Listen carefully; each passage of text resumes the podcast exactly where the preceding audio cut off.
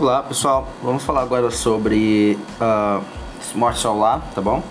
É importante definir os hallmarks, né? O hallmark da morte solar, que é a perca do núcleo, tá bom? Então você vai perder o núcleo, perder esse núcleo, é, você vai ter ali então caracterizado como morte solar, tá bom? Então você vai ver assim, que, que, pô, eu vi isso, cara, morte solar, perder núcleo.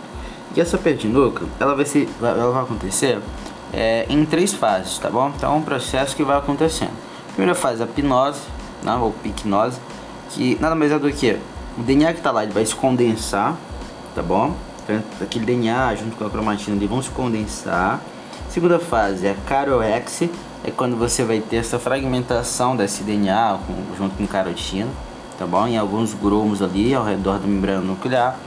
E por fim a cariólise é quando você tem um final de fato desse processo, onde você vai desaparecer núcleo, cromatina, perde carioteca, é onde de fato as coisas somem, tá bom? Então são essas três fases que vão, vão acontecer para a perca de núcleo e a perca de núcleo, como eu disse para vocês, é o que vai caracterizar né, o hallmark da, da morte celular, ok?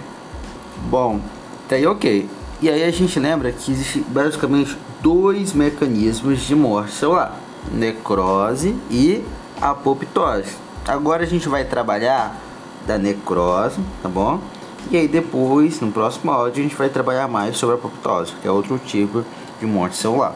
É, vamos falar da necrose, por exemplo, os tipos de necrose, como que é, como é que isso vai aparecer morfologicamente, alguns casos, algumas relações que estão associadas a alguns tipos de necrose no nosso corpo, entendeu? Então a gente vai fazer essa análise de dados, né, que a gente tem coletado até, até o momento, né, que a medicina coletou até o momento em relação a esse tipo de morte celular, ok?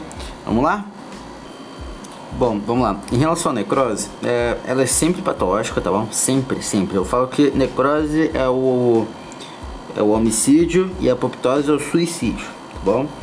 Beleza, necrose. É, você vai ter a morte de um, um, um, um, grupo de células, né?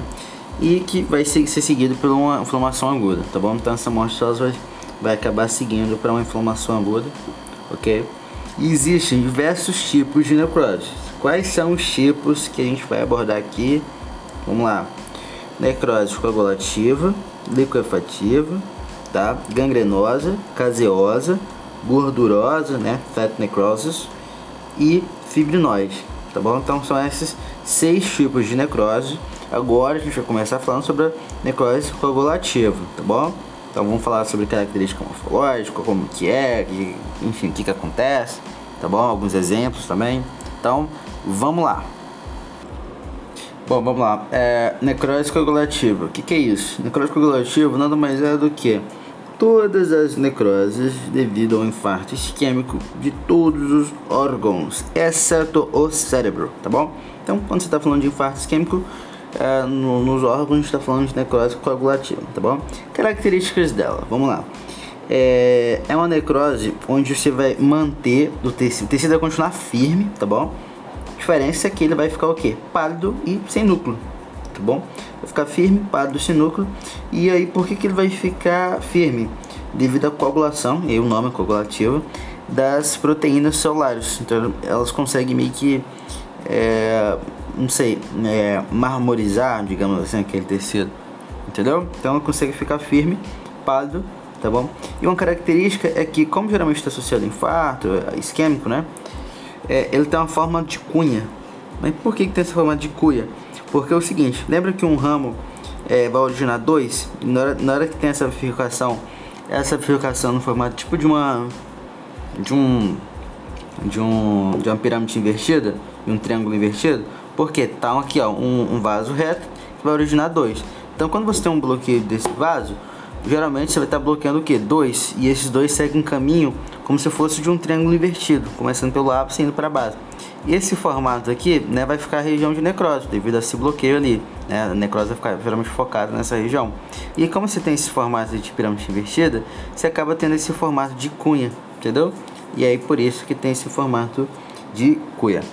Uh, bom, é isso em relação ao, ao necrose coagulativa.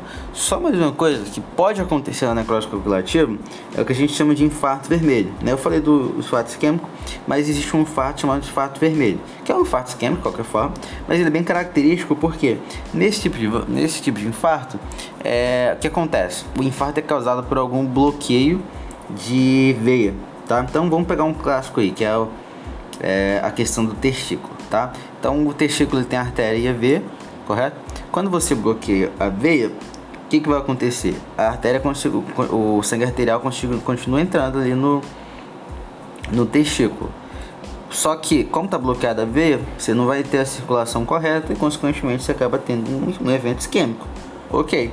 Só que nessa brincadeira você tem um acúmulo absurdo de sangue, tá bom? E aí, quando você, né, de fato, chega à morte desse tecido, aquele sangue vai continuar lá. Não, vai, não tem motivo para ele ir embora, vai ficar lá, né? Vai, inclusive vai ficar todo fixado e tal. E aí quando você for, for, for abrir o testículo, você vai ver ele vermelhado. E aí eu chamo de infarto vermelho, quando você tem esse bloqueio ali é, de veia, entendeu? E aí você promove um acúmulo é, de sangue. Mesmo tendo infarto, né? Ele não fica pálido, ele fica vermelhadão por causa do sangue, tá bom? Bom, agora vamos falar sobre a necrose liquefativa, tá bom? Bom, na necrose liquefativa, o tecido ele fica liquefesado, né? Cheio de aquela água lá toda. E isso acontece devido a quê? Devido à lise de enzimas, tá bom? E também de proteínas. E aí, como resultado, você tem esse esfarelamento aí do tecido, né? De modo a ele ficar é, líquido, tá bom? Bom, é, isso vai acontecer no infarto cerebral, tá? Por que, que o cérebro, então, é o único órgão, né, que você tem essa necrose liquefativa e não coagulativa quando tem infarto? É porque esse cérebro ele vai ter microglia, entendeu? Então, quando você tem um infarto, mesmo teoricamente não chegando muito sangue ali, né, a própria microglia vai conseguir fazer essa lise, tá bom? Essa destruição e aí com isso desenvolver essa necrose liquefativa. Uma característica da necrose leucoinflamativa é o aparecimento de abscesso, tá? O famoso pus. Então, pus abscesso vai aparecer nessa necrose liquefativa, tá bom? E aí, por fim, falando da, da, de, um, de um outra, outro local onde você tem necrose liquefativa, é o pâncreas, tá? Então, que é, o, é a necrose que vai acontecer na pancreatite. Um ponto importante é, é o seguinte, por que, que nesse pâncreas vai ter necrose liquefativa? Vamos lá, lembra que o pâncreas tem diversas enzimas? Pois bem, essas enzimas vão digerir e aí provocar essa necrose liquefativa, ok?